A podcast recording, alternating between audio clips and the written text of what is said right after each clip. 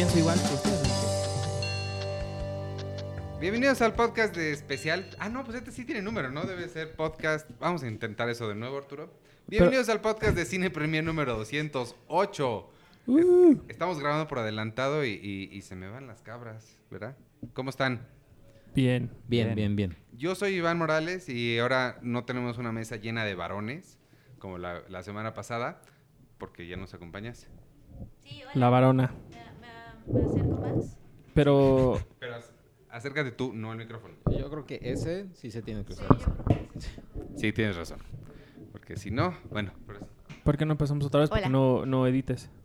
porque ya seguimos y nada más que escuchen esto los podescuchas y ya. Nice. Ok. Ok. Hola.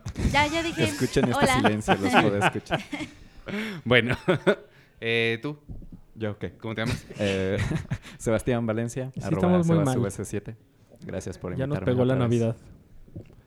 Ya nos pegó esta madre. A ti te pegó porque no sabes que La te Navidad. corresponde decir tu nombre. ¿Qué qué? Que yo soy... Hola, yo soy Arturo Magaña. Y yo soy arroba chicoche. Ahora sí, ya, bienvenidos. Hoy vamos a hablar de nuestro top películas favoritas de 2019. No vamos a iniciar toda una conversión que siempre tenemos porque les encanta estar teniendo esa discusión. Nada más les voy a decir, pues. Solo a ti realmente te gusta tener esa conversación. No, no, no. El punto es que cada quien tiene sus propios criterios. Yo diría que si tienen criterios diferentes y anormales, mencionen cuáles son sus criterios antes de decir sus, sus números. Este, lo que vamos a hacer es, vamos a hablar del top 10, pero vamos a decir rápido cada quien del 6 o del 10 al 6. Y después ya le dedicamos un poquito más de tiempo a, a los cinco primeros lugares. Este, ¿Les parece? Oui. Sí. Oui. Sí. Sí, señor. Oui es sí en francés. Ok. ¿Quieres empezar tú? No, empiece alguien más. Ok. Eh, ah, se- se- Empieza Sebas. Ok. Eh, mi número 10 es Toy Story 4. Ok. No la vi. Ok. Ah, muy O bien. sea- O sea, pero, pero sí vamos a decir No sé del- cómo funciona del esto, 10 o al- sea, del Vamos a 10 al decir 6. del 10 al espero- 6, sí. ¿verdad? O sea, pero no espero reacción, las digo así de Sí, sí, sí, tú vas. Las 9 son For- la 9 es Ford contra Ferrari, que aquí se llama ¿qué? Contra lo imposible. Contra lo Contra, imposible. contra, es que no sabes hablar inglés. Ay, Sebastián. Ford significa contra versus Lo. Lo- es contra y Ferrari, Y es, Ferrari es imposible. Todo el imposible. mundo sabe eso. Tienes toda la razón. Eh, la 8 es The Irishman. Ok. Un poco ¿En el abajo. ocho? Un poco abajo. Ya ni la tengo. A mí también se me olvidó. Eh, la 7, Once Upon a Time in Hollywood. Ajá. Ok. Bien hecho. Y la 6, Knives Out. Ese es mi 10 al 6. Nice. Saquen sus navajas. Muy bien. Arturo. Eh, le cedo la palabra porque yo estoy un poco analizando todavía mi, mi lista. Bueno, yo eh, quiero que sepan los, los podescuchas que lo que voy a hacer lo estoy haciendo en vivo. Y en todo, así. Ah, caray. Estoy escogiendo mi, mi del 10 al 6 en vivo. Sí, me pasa lo mismo. Eh, así que así que ahí va. Si quieren tal cual la lista fija, lo pueden Sí, no encontrar importa. en Cine Premier. No importa el orden. El orden nada más lo estamos poniendo arbitrariamente. Es que, es que en otros años creo que sí a mí me habría importado, o sea, sí habría habi- habido una que, nah, este es mi número uno, pero no me la quitan ni con chochos.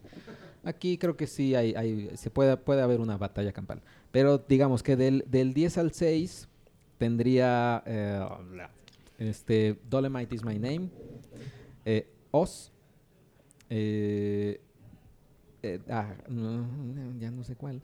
Te digo que lo estoy haciendo en vivo. Este. uh, Esto está sucediendo en tiempo eh, real. En tiempo real. ¿Cuál dije ya? Dolemite is my name. Dolemite. Us. Oz. Eh, con, con todo el dolor de mi corazón. A Hidden Life de Terrence Malick.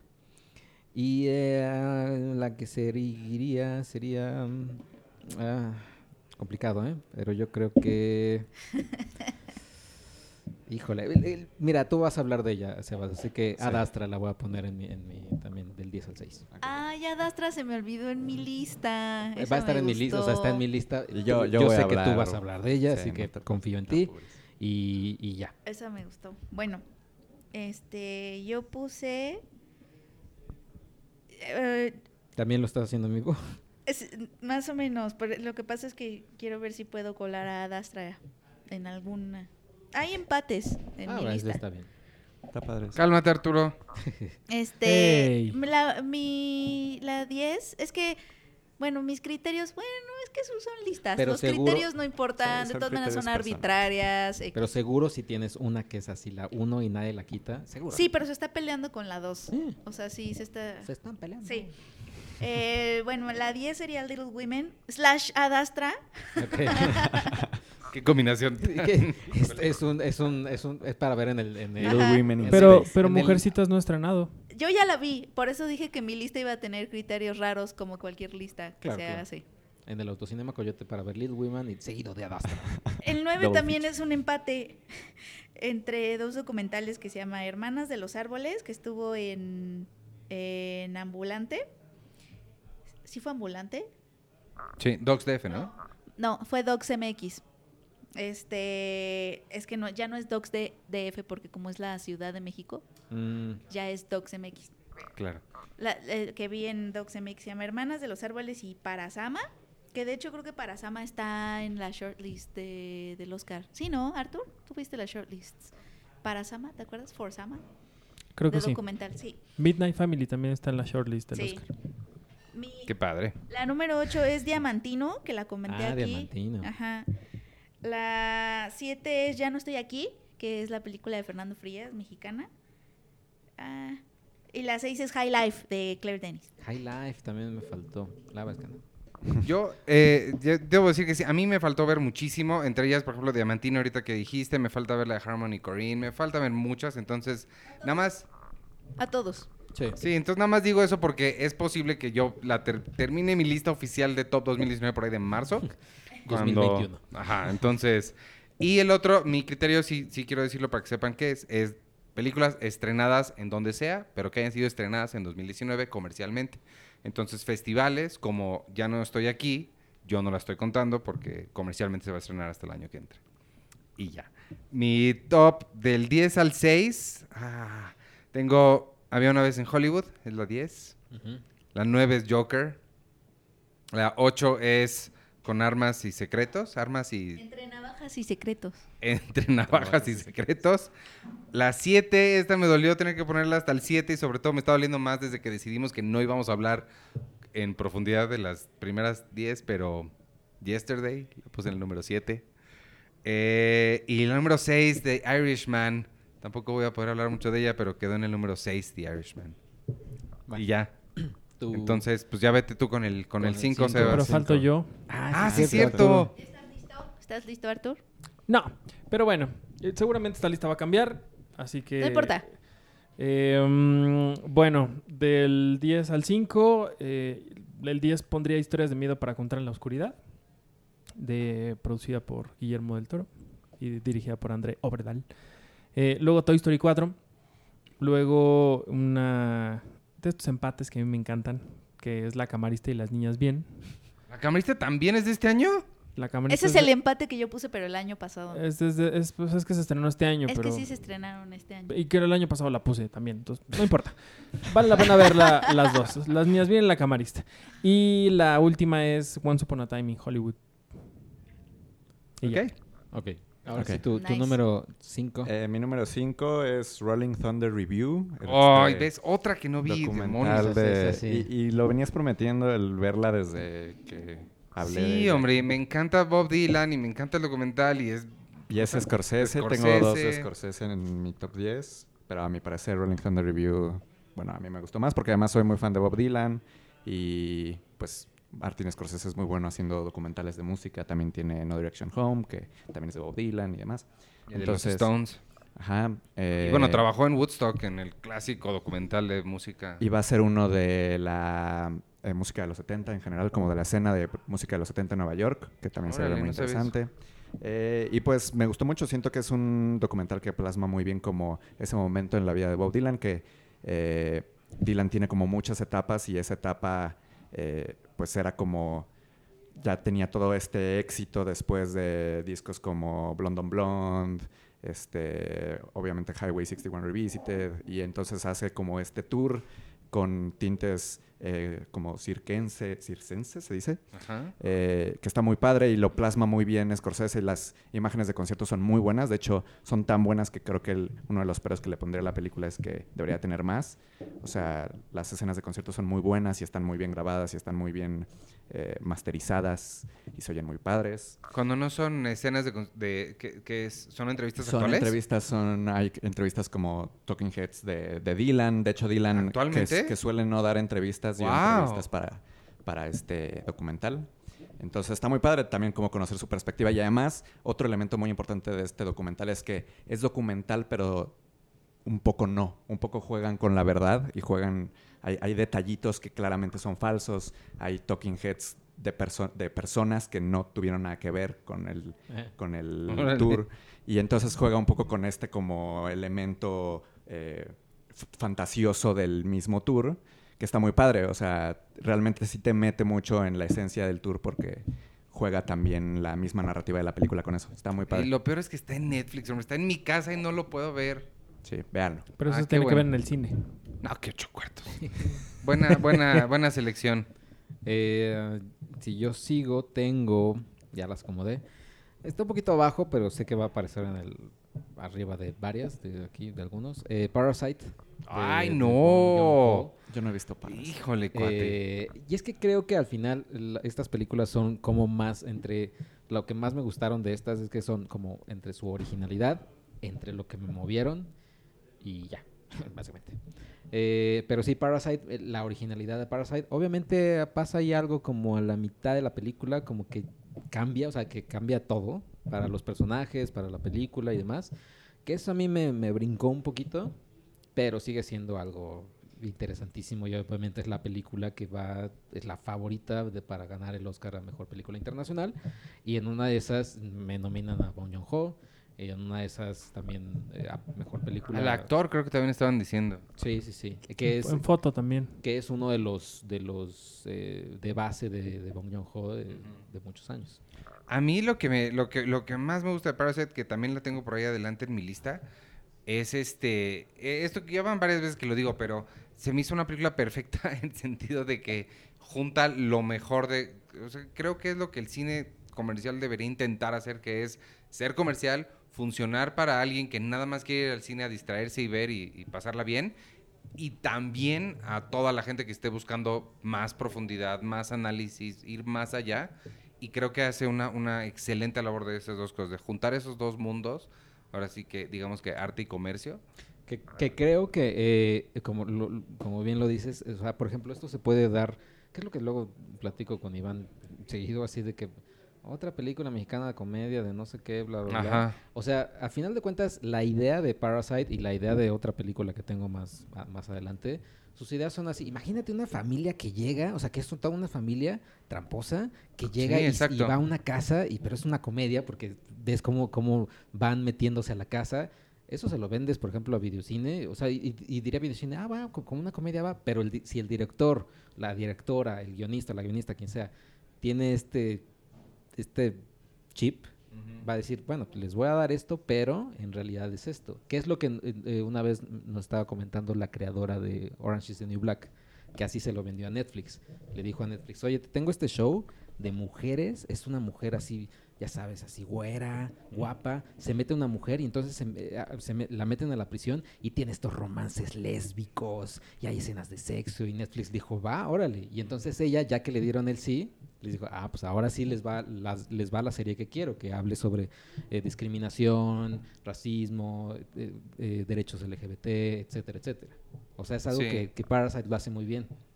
Sí, creo que, creo que, y además, o sea, es interesante que digas que podría ser mexicano porque sí creo que es el tipo, de- o sea, creo que tal cual como está, podría situarse aquí en México y funcionar perfecto, pero sí es, es mucho la visión que tenga, que tengan los, dire- los directores, en este caso Bong Joon-ho, que creo que sí hace, que estaría, estaría padre verlo más. Sí. Ah, yo también, de hecho, la tengo en el número Oh. 5. Ah, mira. ahorita, ajá. Sí, sí, yo también concuerdo con todo eso y eh, creo que a mí lo que más me gustó de Parasite después de pensarla y pensarla, porque se ha hablado como mucho de ella, eh, y que me parece curioso es que ha habido varias películas, lo comentábamos, lo comentábamos el- la otra vez, ¿no? Que este año es, es curioso porque ha habido varias películas en, que tienen una casa al centro como de, de la anécdota, pero son de estas personas que se apropian, ¿no? Como del privilegio de alguien más. Y, y aparte te ponen a pensar como espectador si, o sea, ¿por qué, ¿por qué no podrían hacer eso? ¿No? Esa es la, la pregunta. En, en Parasite pasan varias cosas en esa casa y llega un punto en que sí te hacen preguntarte quiénes son los parásitos realmente, ¿no? Porque al, al parecer, como en la superficie, parecería que los parásitos son pues los que invaden el, Los los que hacen el casa. home invasion, ¿no? Pero en realidad luego empiezas a pensar, pero ¿por qué? O sea, ¿por qué la gente que está viviendo ahí y que supuestamente oficialmente es la dueña de esa casa, ¿por qué es la dueña de esa casa? A lo mejor no es tan dueña de esa casa, ¿no? Y eso se puede trasladar como a, a la idea del privilegio en sí, ¿no? O sea, eh, esta es mi vida privilegiada y es mía y, y- y te quedas pensando, pero ¿por qué es tuya? ¿No? O sea, y un poco, creo que Arthur lo puso en su crítica de em, esta parte de Parasite de los sueños, de em, tenemos una familia que lo que hace es apropiarse, es, sí están agandallándose eh, lo que ha estado reservado para la élite, ¿no? que es vivir a costa de los demás y lo único que están haciendo ellos a la hora de hacer este home invasion es pues lo que la clase em, élite ha, hecho siempre, ¿no? Que es vivir a costa de los demás. Entonces, pues no puedes juzgar ni a uno ni a otro, ni, o sea, y entonces este Bong Joon-ho hace como un acto de equilibrismo ahí en donde no juzga a nadie, o sea, pasa por toda esa historia y no juzga ni a la gente rica que vive en la casa, ni a, ni a esta ni a la gente vulnerable que se apropia de esa casa, ni a, bueno, y el giro, ¿no? Que ahí está al final y que te sorprende. Y todo eso, es- y además es un thriller, ¿no? Y además es una sátira, y además tiene humor, y además este tiene tensión de clase, o sea, como que es todo un crisol de cosas. Y mm, eh, pues a mí se me hace impresionante que pueda malabarear tantas cosas sin meter su propio juicio moral ahí en, en la película. Se me hace como muy impresionante. Y simplemente de- de- no importa, o sea, lo que tú veas en la película es tuyo. O sea, viene de ti y de tus propios sesgos, ¿no? Porque él no está poniendo nada ahí. O sea, es como lo que tú veas, pues es más bien como una prueba psicológica para ti. Y eso, eso me gusta, como, al, menos a mí me gustó, lo que más me gustó fue eso, como que de pronto me empecé a cuestionar cosas como de, ¿mi casa sí es mi casa? o sea, ¿en qué me baso para decir que es mi casa? ¿No? La compré, ajá, pero pues un poco por los privilegios que tengo la pude comprar, pero esos privilegios los tengo no porque quizá los merezco, no, porque también empecé desde una posición privilegiada, entonces qué tanto lo que tengo es mío. A mí me provocó conflictos como de identidad de o sea, qué tanto lo que es nuestro es nuestro, realmente, ¿no? O sea, ya. Pero eso, eso que yo le estoy poniendo, esa interpretación que le estoy poniendo, yo se la estoy poniendo, ¿sabes? Es muy, es muy listo Bong Joon-ho. A mí, a mí justo eso lo que, lo que más me llamó la atención er- es eso, que sí es como un poquito una, una prueba de Rorschach, en el que dice más de ti que lo que la película misma está diciendo. O sea, la forma en la que tú lo interpretas dice más de ti que lo que está diciendo Bong Joon-ho. Creo que te puedes poner del lado de ellos, de la familia que se mete, y entenderla perfecto de una forma, y puedes ponerte del lado de la familia dueña de la casa y entenderla desde otro lado per- este, perfectamente. Entonces, e- e- esa... esa y, y me llama mucho la atención que él en entrevistas ha dicho que, porque le han preguntado mucho de estos malabares de, y, paso de un género a otro que hace, porque se va del, pues, del terror a la comedia, al comentario social como este, y, y él le ha dicho, pues es que yo... Me gusta mucho su respuesta porque viene de total ignorancia, porque lo hace como tanta otra gente que ha hecho cosas increíbles porque no sabe que lo está haciendo mal, que al ratito voy a hablar de otra cosa que es similar, este, pero sí, él ha dicho, pues es que yo no pienso en géneros, o sea, no, no me eduqué viendo cine, no sé, entonces, pues no, no, no sé, no sabía que esto no se hacía. Eso se me hace bien interesante. Qué lindo. Te Arturo. falta tu cinco. Ah, Al- alguien está golpeando aquí abajo y, y se oye mucho. Yo no. Bueno, cuidado con sus piernas porque sí se está oyendo. ¿No es el vecino de abajo? No, nos está no es el diciendo- señor Heckels. Cállense. Pero alguien sí está golpeando con, no sé. Nadie se mueva nunca más que la boca. Eso está pidiendo Arturo. Nombre de tu sextape. Guácala. Bueno, mi número 5 es una película que todavía no se estrena en México, pero ya tenemos oficialmente título, eh, nombre, ¿cómo se dice? Fecha. El 31 de enero Ajá. en la plataforma Netflix, ¿se pronuncia? Netflix. Eh, Netflix. Netflix. Netflix. Este. Nesquik, dice mi mamá. Nesquik. Nesquik. Y es la nueva película de Josh y Benny Safdie. Se llama Uncut Gems. En español le pusieron Gemas Diaman- Mágicas. Diamantes en bruto. Diamantes en Bruto. Es, ya platiqué un poquito de ella cuando regresé de Toronto. Me fascinó la película. Hace ratito nos mandó un mail este, Vera Anderson, nuestra corresponsal en Los Ángeles. Adam Sandler. No, Vera Anderson. Ah. Dice que ella la odió. No me imagino por qué alguien odiaría esta película. Está bien padre. Ah, bueno, los Abdi, bueno, desde, bueno, la anterior, este... Good Time. Good Time es una película que igual no puede ser para todos. ¿Ha dividido? No sabía que no, había no queda dividido. dividido, pero sí puedes decir, ay, no, Es película estresante, Es estresante. no- no Sí, es muy... gustas. e- Esta también es protagonizada por Adam Sandler, que está nota, no, no están mencionado para chance algunos premios de actuación, eso estaría padre. Este, y es esencialmente la historia de él es un vendedor de joyas en el distrito de pues, joyero de Nueva York y es un eh, ¿cómo se dice? Eh, los que apuestan? Apostador compulsivo. Ajá. Es adicto a las apuestas. Entonces mete en una serie de problemas porque hay gente que lo anda buscando y luego se mete, le vende sale ¿cómo se llama? Kevin Garrett, Kevin que Garnett. es de los Celtics. Ajá. Este, estaba leyendo el otro día una nota de los Safdie que estuvieron ellos pensando esta historia, les tomó 10 años hacerla, pero es una película muy sencilla de hacer, como todo, bueno, como la otra que hic- hicieron ellos, que son muy bajos recursos en la calle, corriendo mucho ritmo, pero les costó mucho trabajo porque ellos a fuerza estaban empeñados en situarla dentro de la NBA real. O sea, no querían hacer un equipo falso, Sí, no querían falsa. no querían nada, querían que realmente fueran en la NBA y realmente toman lugar en la NBA con jugadores reales. Este, Kevin Garrett es un jugador de, de verdad y es protagonista de la película porque Adam Sandler le vende un... Bueno, hay un- no, no les voy a contar qué sucede, pero hay un embrollo ahí que se van a los partidos y van a Filadelfia y van a, a Boston y se meten al O partido. sea, no se desarrolla en Nueva York únicamente. No, nada más, no. Ah. La mayoría sí. Claro. Este, sale, sale también Idina Menzel. Y este está súper divertida la, pe- la- la- la película. Divertida en, en sentido de que te, muy adrenalínica, ¿no? También la energía que le meten los Safdie a sus películas, yo no Sí, sé no, cómo le hacen, pero es una cosa que es a partir de pura edición, porque no necesitan las explosiones y el Y, equipo la- de, y el soundtrack también es mucho. de Michael Bay, pero ajá, con pura música, pura edición y los, los encuadres que tienen, es muy, muy dinámico. Y este, y pues nada, me emociona mucho que ya, que la van a poder ver todos al mismo tiempo en Netflix. Creo que ahí es donde está el valor de, de ese tipo de plataformas. Y, y ya. Diamantes pues. en bruto. Que la gema que está al centro de la película no es un diamante, pero pues está padre que le hayan puesto diamantes en bruto, supongo. ¿Pero sí le pusieron diamantes en bruto? Es cierto. No, está bromeando. No, se los juro. ¿Te- Así. me lo Bueno, en? Netflix le pusieron así. ¿Ah, sí?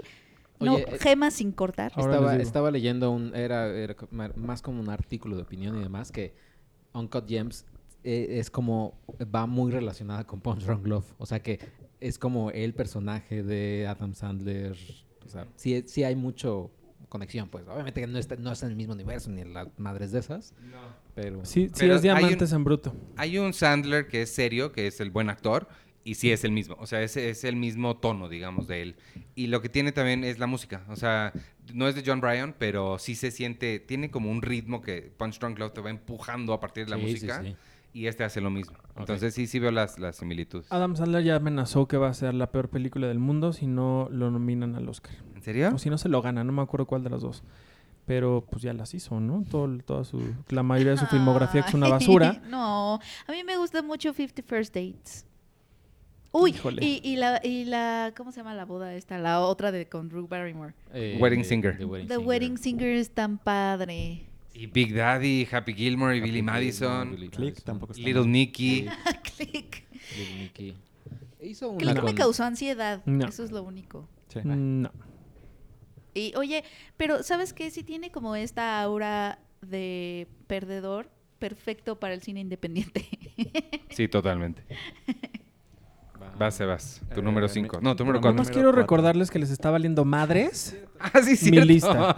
es que... Entonces- normalmente Es que la no sé acomodo de la mesa. Pues bueno, vamos nada más al principio, pero si ahora me quieren Yo volver a que- saltar, pues entonces ya me voy. No. Llevo cuatro horas esperando a grabar este podcast para que ahorita me estén saltando y les No. valga madre lo que yo les quiero decir. Yo creo que ahorita después de Sebas que vaya Arthur, para que no nos confundamos. Es que los escuchas tienen que saber la- el orden en el que estamos sentados, pero como te brincamos la primera vez, ya se nos fue la Sí, la segunda ya sea- no deberían de hacerla o y menos en la tercera y, y, o sea, si quieren me voy. O sea, o sea que ahorita no tengo Arthur, ningún problema. que ahorita Arthur dé la suya, que siga Sebas y que siga otra vez Arthur y así ya.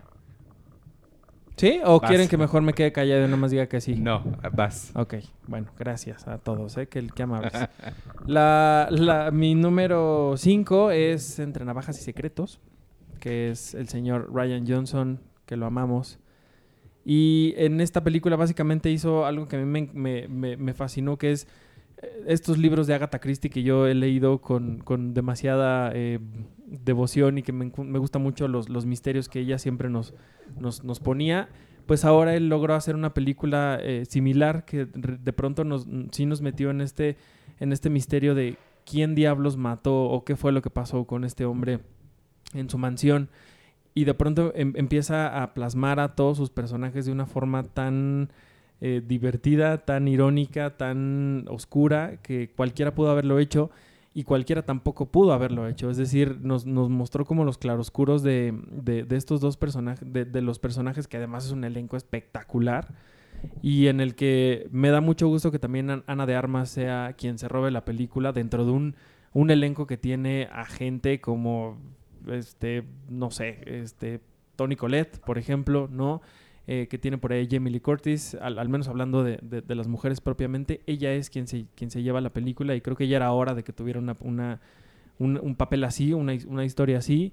Y, y me encanta lo, lo que hace, lo que hace Ryan Johnson y que puede, va- vaya que dentro de este mundo de, pues de Hollywood, los estudios, los blockbusters y demás, estamos hablando de, de un director que inició su, su, su filmografía de una forma independiente, de una forma eh, pues lejos de todo esto, de pronto le llega la fama, le llega el momento, eh, sale un poco espinado de la, de la polémica por haber participado en Star Wars y después en su regreso, después de, aquel- de aquella película, que a mí en lo personal sí me gustó mucho, pero que después de eso él, él llega y hace una gran, gran película como Entre Navajas y Secretos, que en España le pusieron puñaladas por la espalda.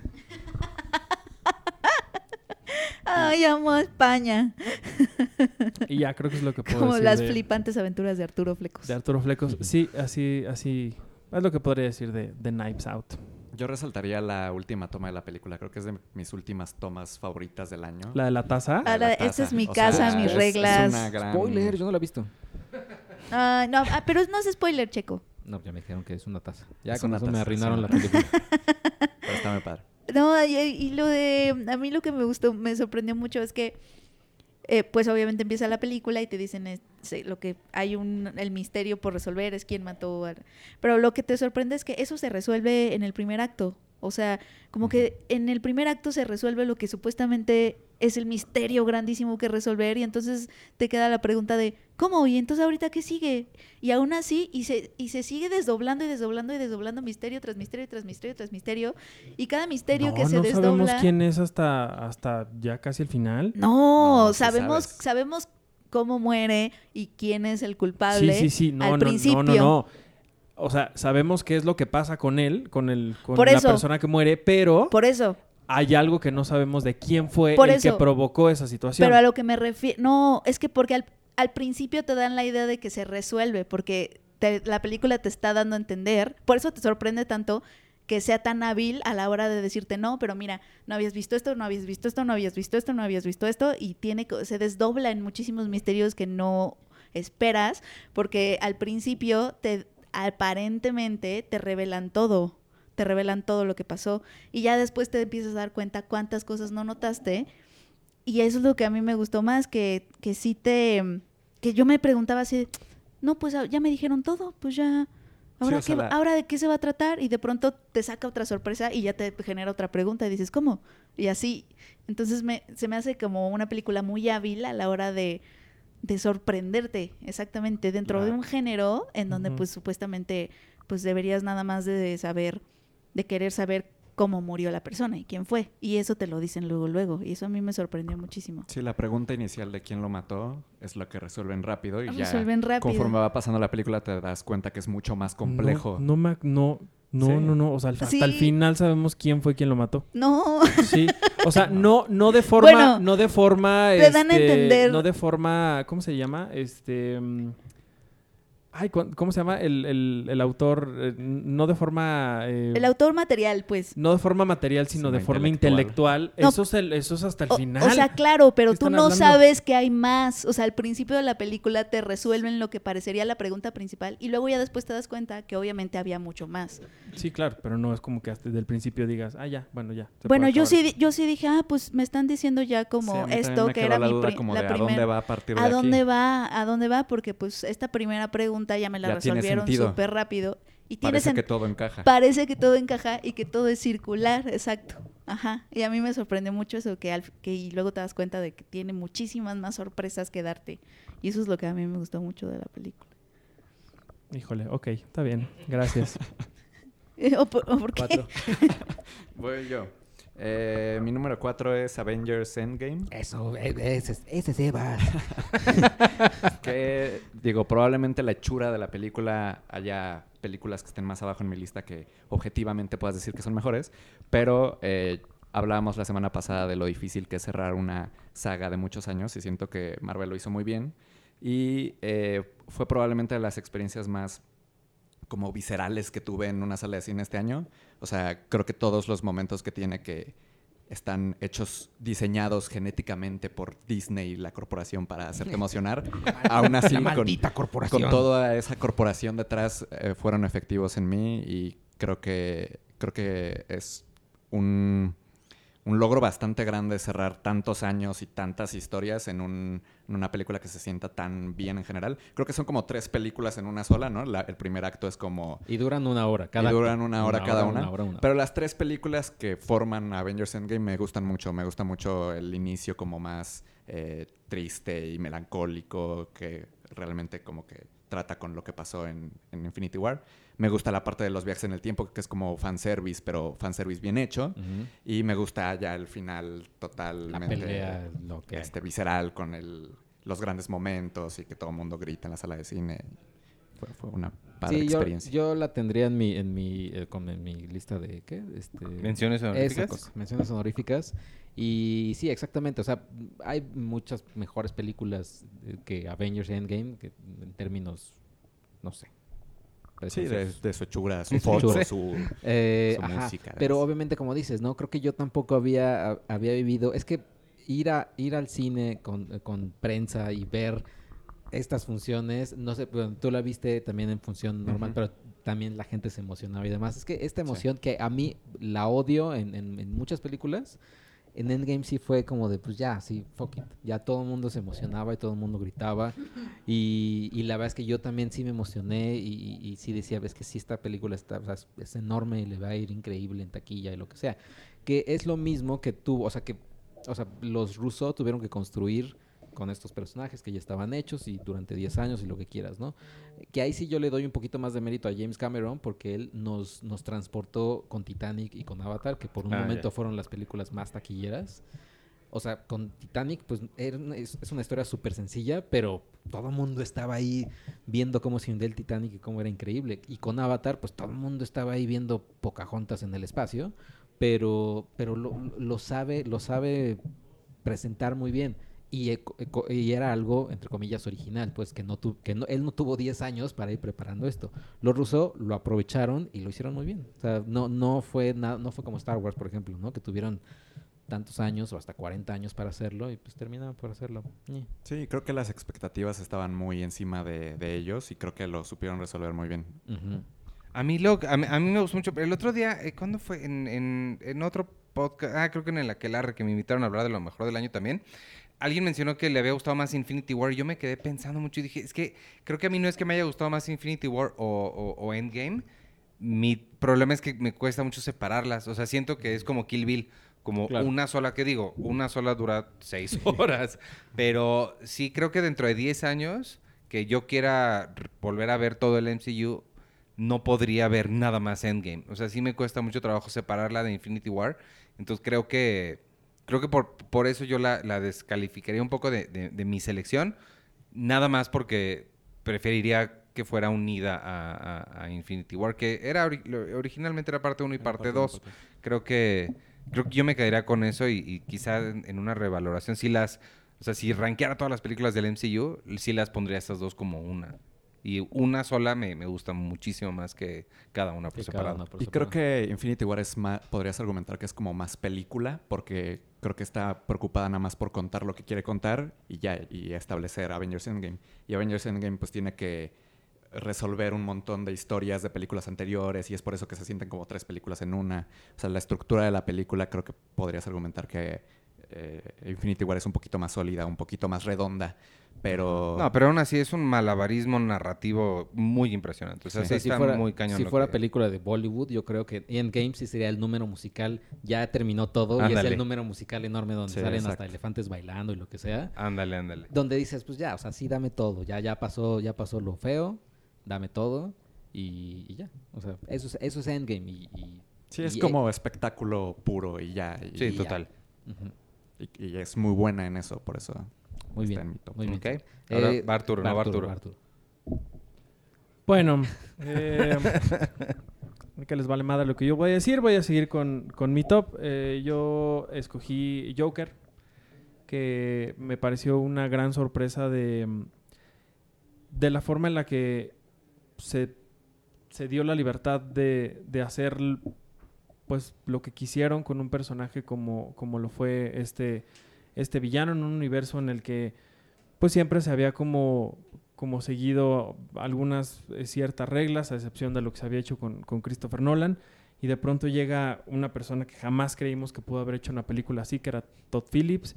Y de pronto se une con, con Joaquín Phoenix y nos entregan una película que, que sorprendió a todo el mundo y que incluso llegó a, a- a- hacer que el FBI y gente de la seguridad de Estados Unidos tuviera miedo por lo que estaban eh, por lo que pudiera pasar debido al- al- al- a la expectativa o a la emoción que pudiera haber provocado en, en la audiencia. Y es que justamente el, el Joker se atreve a ir un poquito más allá de, de lo que hemos visto en el cine de superhéroes y, y de to- y toma una, una, una forma muy inteligente para abordar las enfermedades mentales, para hablar de, de problemas como la, la desigualdad social, eh, la falta de oportunidades para gente que no es em, que no tiene las mismas características y capacidades que, que el resto de las personas. Y hacen una, una, una película, sí de superhéroes, sí con esta máscara de, de, pues, de una historia de origen, por ejemplo, de un, de un villano, para hablar de temas mucho más profundos y que realmente sorprendieron a, a todo el mundo. Me, me encanta que haya generado la, polémica y la discusión que generó desde, desde Venecia, por ejemplo, que, que logró hacer algo que nunca hubiéramos creído que hubiera podido suceder con una película que viene del, del cine de, superhéroes. Y finalmente que, que de nueva cuenta, y, con eso cierro, que es el mensaje que le da al- a los grandes estudios y a las grandes franquicias de qué es lo que se puede hacer si uno empieza a tratar las historias de una forma, pues digamos, con mayor libertad, con, con mayor... eh, con mayor atrevimiento, con, pues, con más huevos, por así decirlo, de alguna forma. Y creo que eso puede hacer que empecemos a tener lo que a lo mejor ya existe desde hace años en el mundo del- de la animación o de los cómics, que es historias realmente oscuras, eh, negras, que, que- que sorprenden, que no se limitan en matar a sus protagonistas, en hacerlos sufrir, en, en- tirarlos al piso y revolcarlos en el lodo y ver qué es lo que puede salir de ahí. Y qué es lo que sobre todo te puede dejar de lección eso, ¿no? Que es, no es nada más ver la violencia por la violencia, sino es justamente entender qué es lo que, lo que te puede dar y lo que puedes aprender de, de eso eh, que estás viendo en, en la pantalla. Creo que es una, una gran, gran eh, forma de hacerlo el, el Guasón. Me llama la atención lo que va a suceder ahora en la temporada de premios, si es que llegará a- más allá de, de una simple participación para, para Joaquín Phoenix en, en la terna Mejor Actuación. Si es que lo gana, sería el segundo actor que en la historia ha ganado un Oscar, por ejemplo, para un personaje del, del cine de superhéroes. Pero pues en una de esas igual y hasta en la fotografía, en la dirección, no sé, creo que Y por el mismo personaje. Y, el y por el mismo personaje, claro. Si esto llega a, a, pues vaya, hasta esos lugares. Creo que en esos, en esos momentos me encantaría ver la cara de, de Kevin Feige o de Bob Iger o de alguien. Sería increíble que pusieran una cámara viéndolos a ellos si es que se ganan un, un Oscar así, porque justamente es eso, es un gran mensaje también desde el lado de la industria de, pues miren lo que se puede hacer si, si nos dan chance, ¿no? Entonces ese sería mi, mi cuarto, creo. Bueno, creo que más que ca- ver la, yo la cara de Kevin Feige y demás, ver la cara de Martin Scorsese o de Iñárritu o de alguno de ellos. Kevin Feige sí diría, ah, bueno, está, o sea, chingo. y se, se, se diría, ay, qué calor hace. Así sacaría, sacaría sus billetes. Pero sí diría, o sea, pero sí más que nada la cara de, de, de- esos así de, oh, pero yo.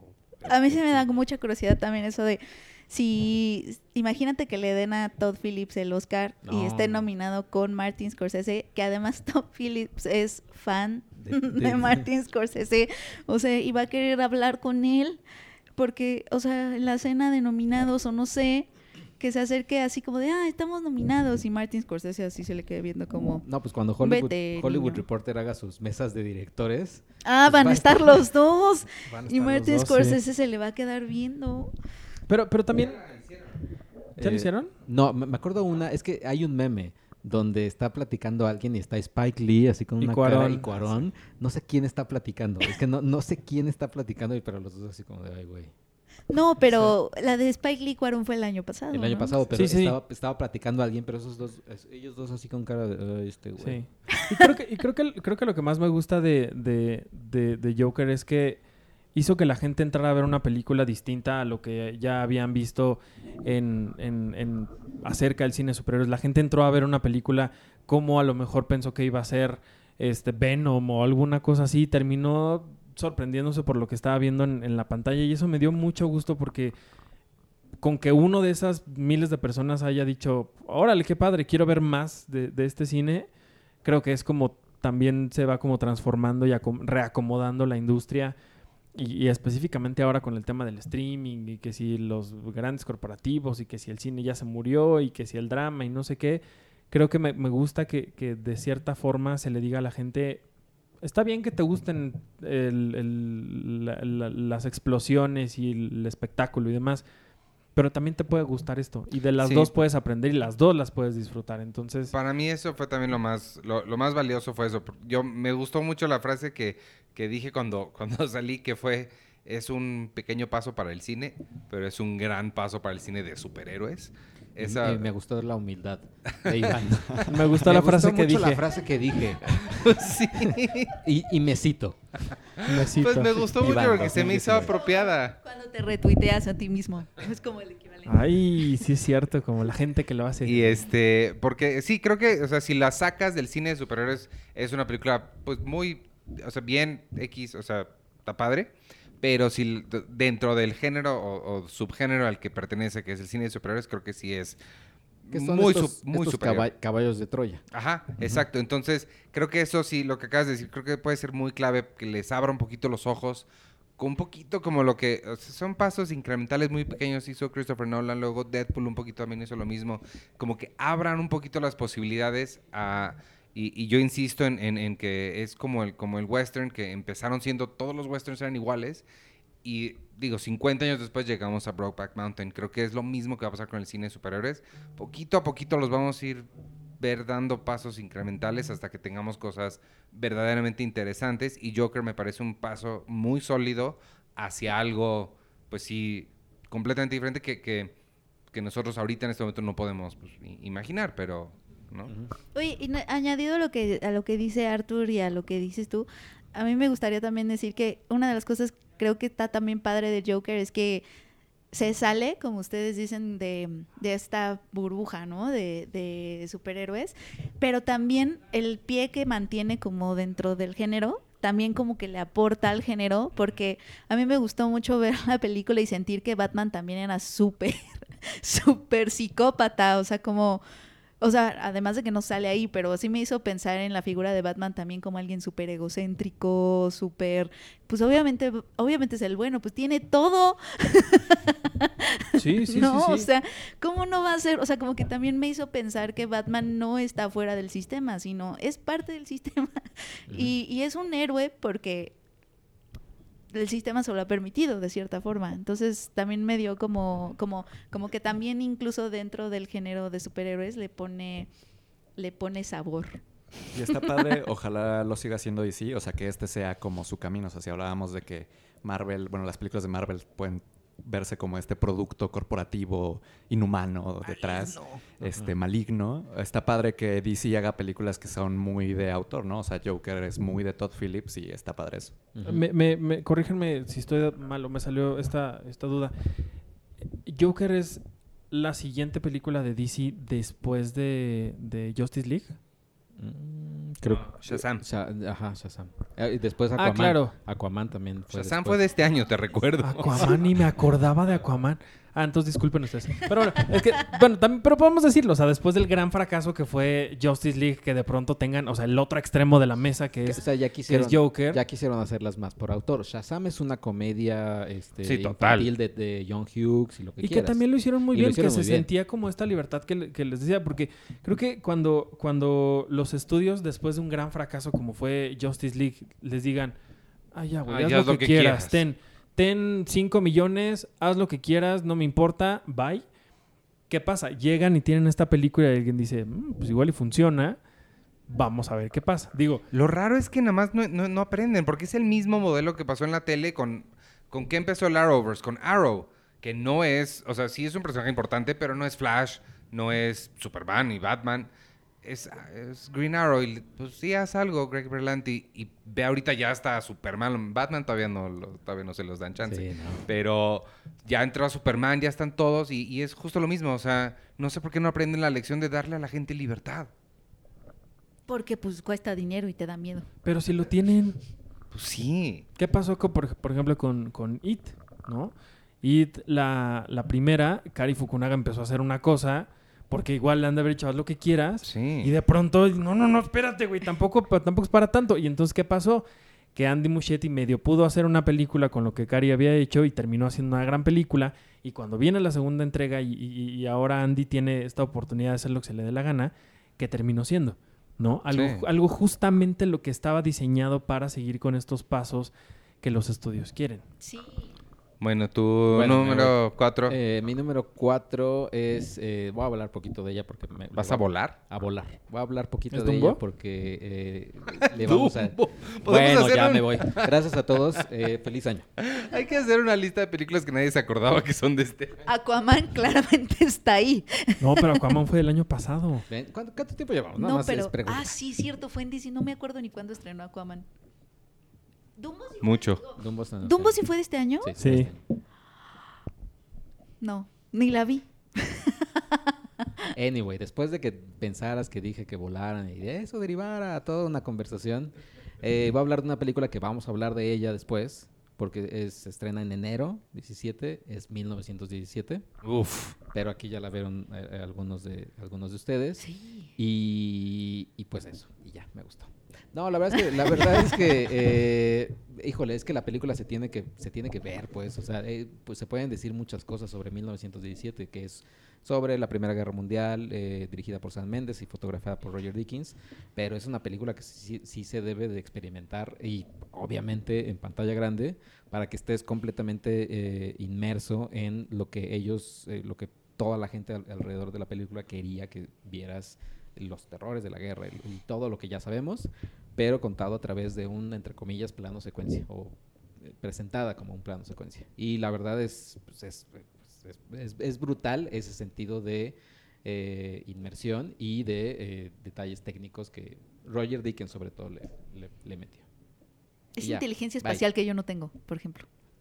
Inteligencia espacial. Ajá, o sea, cómo se mueve todo. Sí, como de, o sea, Ah. sí, no. O sea, yo, yo la tengo en, en- más adelante también en mi lista, pero yo lo que puedo decir de 1917 es que es una joya, así, por donde se le vea, por donde se, se le analice, por el personaje que uno quiera ver, por la técnica de que si a un personaje se le, se le va yendo el color cuando lo estamos viendo en la pantalla, que si de pronto explota las cosas que tienen que explotar cuando tiene que pasar la cámara, cuando pasa lo que pasa. Es decir, esto es la es una pues no sé, Scorsese diría esto cine, porque la Esto verdad sí es cine. esto sí es cine porque es, es, es de verdad, es, es llevar una, una historia a, un- una historia que se ha ido heredando, ¿no?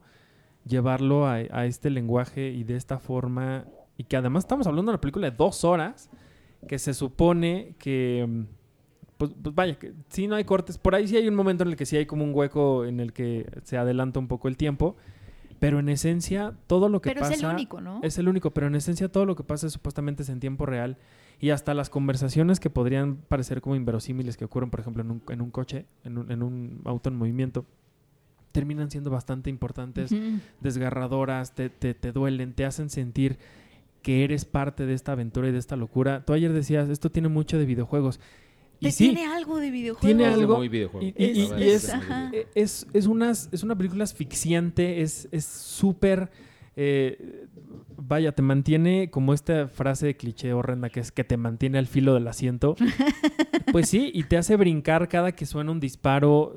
Cada que suena un disparo te, te- te sientes que, que ya se acabó, que, que ya valimos, ¿no? Estás y digo ahí. valimos porque estás ahí con el personaje. Estás ahí con el personaje. Es sí. una joya. Y Roger Dickens es un dios, así si lo digo, hasta me podría parar yo para decirlo, porque este hombre sí es, está más allá de cualquiera. Está muy cañón. Ayer la vimos justo Arthur y yo en una sala privada. y este. Y sí, o sea, como que es toda una experiencia verla y seguir la cámara. Esto que cuenta Arthur de que ves en tiempo real cómo a un personaje se le va el color. A mí, o sea, porque no le pasa algo, etcétera, está como agonizando y se le va el color ahí frente a ti, en- como en tiempo real, no. No sé si hay corte ahí, pero obviamente no te das cuenta no hay si hay corte. corte. O sea, tal cual es como si fuera un plano secuencia, como si todo estuviera pasando ahí. Y esta escena, estas escenas de que son de las primeras, ellos tienen que cruzar de una trinchera a otra. Y a mí me impresionó mucho que obviamente estás viendo el terreno y es como el purgatorio, así horrible. Y sientes el peso de la guerra y la crudeza de, de la guerra, no en una batalla, porque ves que luego sucede que en las películas más realistas de la guerra sientes la crudeza de la guerra porque ves la batalla, ¿no? O sea, lo, vemos, los- lo vemos en El Soldado Ryan, etcétera. Son estas, estas, estas batallas cruentas de sangre, ves piel, etcétera. Aquí no pasa eso. Aquí sientes esa crudeza nada más de ver el terreno por el que cruzan. Se me, se me hizo súper interesante eso también. No, y yo creo que si hicieran una película de cómo fue que filmaron 1917 sería una gran película también, porque creo que sí tiene mucho de esta magia del cine que, que a lo mejor ya damos por hecho hoy, que es luego lo corregimos en la post o luego se lo metemos en el CGI. Yo creo que aquí sí realmente hubo un trabajo de maquillaje de, a ver, no, es que no, te no podemos cortar para ponerte la sangre. Entonces, seguramente, creo yo, por cómo está diseñada el asunto, es que seguro sí hubo por ahí como de estas técnicas de, pues mira, te picas y te va a empezar a salir la sangre, ¿no? Como antes, Sí. ¿no? Como esto, o sea, igual y cuando cambie la luz vas a parecer más ensangrentado o cuando gire tú agarra y te pones esto encima para que se vea que estás Que hubo un cambio. Exacto. Entonces creo que, creo que sí es, más allá de todo eso, esto sí es como un, un reflejo y, y- y- y un gran ejemplo de lo que es el amor por el cine y, y lo que puede hacer. Y seguramente quien vea esto y tenga como esta espinita de querer hacer cine, creo que va a salir con la cabeza así Sí, en otro lado. sí. Está espectacular. Sí, está súper buena. Sí, las, las películas que en- una sola toma tienden a, hacer eso a mí me, me gustan mucho también. ¿Cómo esta que, no la he cómo- visto. cómo que otra? Digo, además de Birdman, no tú alguna vez me dijiste de un par de, de películas que eran en plano secuencia. Hay una increíble que es rusa que se llama el Arca Rusa, que toma lugar en el, ¿cómo se llama el museo este famoso? El Hermitage, el, Her- el Her- el Hermitage en Moscú. Eh, es una cosa impresionante. Dura como dos horas y media, creo, según yo es larga, pero los cuadros co- cobran vida y sale la gente de estos momentos históricos de Rusia. Es una cosa que no, no, no. Y, y- y esa tiene un documental de behind the scenes que también es increíble porque los hicieron, hicieron un globo de luz que los va siguiendo Sí. y está bien, bien padre. El arca rusa es la, es la que la, la que más recuerdo ahorita, pero Bueno, Eh, eh, esta que es alemana, Victoria, ¿no? Ella no, esa no es en plano secuencia. sé. Fue hace... Yo la que me estoy acordando ahorita, que es del año pasado, pero creo que estrenó este año, que es la de Utoya. La de la Ah, isla- Nunca la vi. Es increíble, es increíble. es el en atentado del siglo se llama Claro, porque Paul Greengrass hizo otra que fue la que vi y me quedé dormida. 22 de julio en Netflix. No manches, voy a ver Utoya. Pero esta, digo, no sé si, si es de- si estrenó este año, pues entonces sí la voy a tener que meter en mi top. pero según IMDB es del año pasado. Y es justamente una, una película que- filmada en plano secuencia que habla de este atentado que ocurrió en la isla de Utoya, en la que llegó un tipo y empezó a balasear a, a todos los chavitos que estaban ahí. Y duró una hora y la película dura exacto, ¿no? Lo que duró la, la, la, pel- la película dura eh, una hora 33, que es justo el tiempo que duró el, el ataque. Es como si estuvieras viendo el ataque en tiempo real. Y es, es, es, es- es espantosa esta película, es, es muy cruda. Dios mío. Hay un episodio de Buffy que también es en una sola toma y está bien padre. Bueno, hay una película que, que también que se llama, es- que es desde, no es, creo que propiamente no es un plano secuencia, pero sí es filmada desde el punto de vista del personaje que se llama ay, no, Hardcore Henry. Ah, Ah, sí. que es como un videojuego. Ajá, que ese es como un viejo, que creo que no es en plano secuencia, pero sí tiene muchas secuencias que son muy largas, que son justamente desde su punto de vista. Digo, en plano bien. secuencia también está Rope de Hitchcock. Claro, Que, claro. no, obvio, La no soga. es un plano secuencia, pero también es en tiempo real y, Es increíble esa y película. es muy buena también. Eh, mm, siento que hay una. siento- hay muchas. Después podemos hacer un especial de eso. Este, ahorita. Eh, voy. Dano, ¿vas tú? Ah, yo me salté a mí misma. Ver. Eh, ah, este. Ay, perdón. Ya estaba lista aquí, pero me. Algo Aquí sucedió. Podemos poner música de elevador y por favor, no se vaya. la, la. O podemos está. hablar de Hitchcock poniendo a ho- hombres totalmente viviendo juntos y amándose en una película que no lo, no lo habla tal cual. Hoy, la, la, la que sigue es este. mm, Igual es también coreana, es Burning, porque según yo se estrenó en México este año. Tra, la, la, la, Llegó, no a México, pero en Netflix sí llegó. Sí, sí, ¿verdad? Estuvo en la cineteca, creo, pero creo que fue especial. Este, y es igual, es de Lee Chang-dong. Un thriller también increíble, que mí- la verdad es que todavía, todavía pienso de vez en cuando en ella, una película donde pues son tres amigos, bueno, es un chavo, conoce una chava y pues justo cuando están viendo ahí qué onda y eh, él- bueno, él es aspirante a escritor, justo cuando está viendo, se encuentra a una amiga de la infancia y justo cuando está viendo ahí qué onda, ella se va de viaje y regresa con, con un tercero en discordia, ¿no? Un tercero en discordia que tiene todo, tiene su coche de lujo, todo lo que el otro no tiene. Entonces sí hay como esta tensión de clase y de pronto ella pues desaparece, ¿no? Y lo que me gusta de la película es que, bueno, está inspirada en un relato corto de Murakami y yo leí el relato y de verdad es impresionante lo que Lee Chang-dong hace adaptando ese relato. O sea, el relato es, es, es cortísimo, es cortísimo. Y se llama mm, Quemando Graneros, hasta, hasta donde recuerdo. Hay ahí una, una, en el relato te da entender, te dan a entender que uno de esos chavos lo que hace, su hobby es quemar graneros. Eh, eh, bueno, es que según yo son graneros en el, en el relato, no, no me acuerdo, pero, pero sí, aquí son en la película son invernaderos. Entonces, este hobby es como te deja la duda en el cuento de si este chavo eh, está usando esa como una metáfora para mató mujeres, ¿no? De cierta forma, porque habla de los invernaderos como mi hobby es quemar invernaderos que nadie ve y que nadie ve extrañar y que están aislados. Y de pronto en la película justo sucede algo así, pero esa es como la anécdota nada más.